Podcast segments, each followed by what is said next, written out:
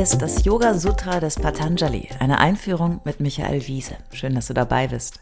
Dieser Podcast ist ein Angebot von Yogaya in Leverkusen. Komm mal gucken, yogaya.de. Teil 85.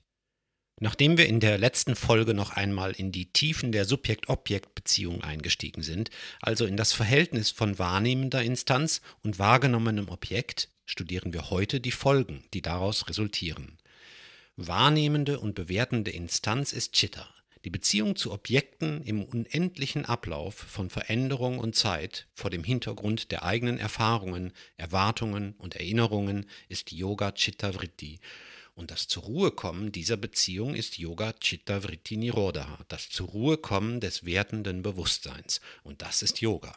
Alles kreist immer wieder um dieses zentrale Sutra, das uns schon ganz, ganz am Anfang begegnet ist. Wenn all das nun so ist, dann muss es aus Yoga-Sicht etwas geben, das in der Lage ist, ausschließlich zu beobachten und nicht beobachtet zu werden. Das folgert nun Yoga Sutra 4.18.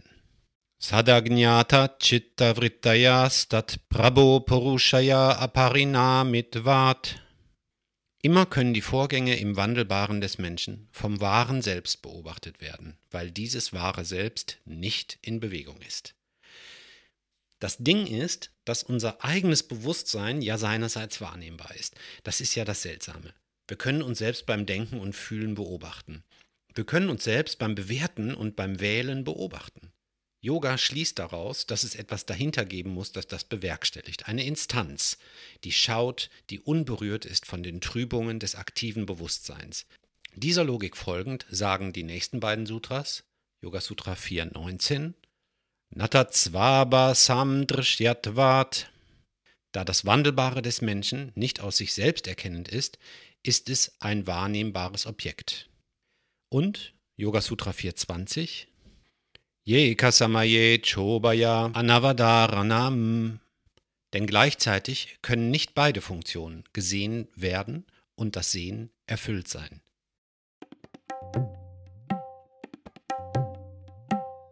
Also etwas, das wahrgenommen wird, in diesem Falle unser wertendes Bewusstsein, kann nicht zugleich die Instanz sein, die auch wahrnimmt. Eigentlich eine logische Schlussfolgerung. Die Gretchenfrage des Yoga Sutra, der goldene Gral, die Wegscheide, der Moment der Bekenntnis, the point of no return. Wenn es also eine Instanz gibt zwischen Betrachteten und Betrachter, dann kann diese Instanz weder auf der einen noch auf der anderen Seite sein, weder Betrachtender noch Betrachtetes.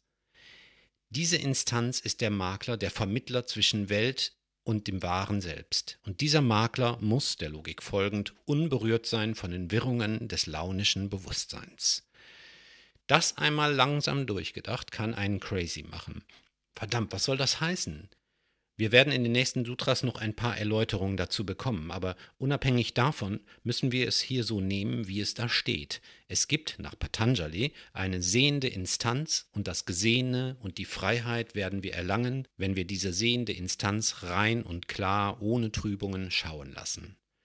Diese Logik scheint so faszinierend und zwingend und auch attraktiv, denn hey, ja, klar, endlich verstehe ich es. Diesen Seher muss ich freilegen.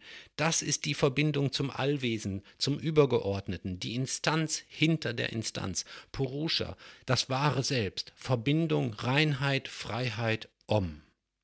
Wahnsinn. Seit Jahren kreise ich um diese Idee wie der Mond um die Erde. Genauso wie um die Frage, warum ich ich bin und keiner jemals mein Ich haben wird.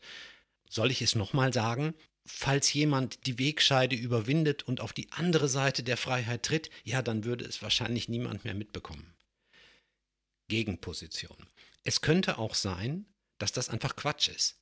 Es könnte auch sein, dass die Befähigung, diese vermeintlich logische Schlussfolgerung zu ziehen, auch nur eine weitere, subtilere Ebene von Chittavritti ist.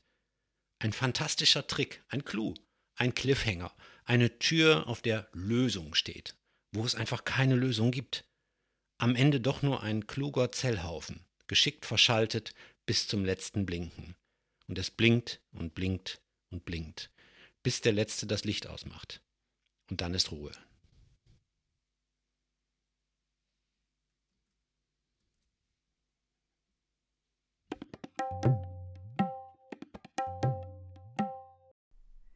Alle bisherigen Folgen kannst du jederzeit nachhören, auch wenn du jetzt erst eingestiegen bist. Hast du Fragen oder ein Feedback zu der Philosophie-Reihe, dann schreib uns gern oder kommentiere auf unserer Website. Dort findest du auch weitere Buchtipps und Empfehlungen.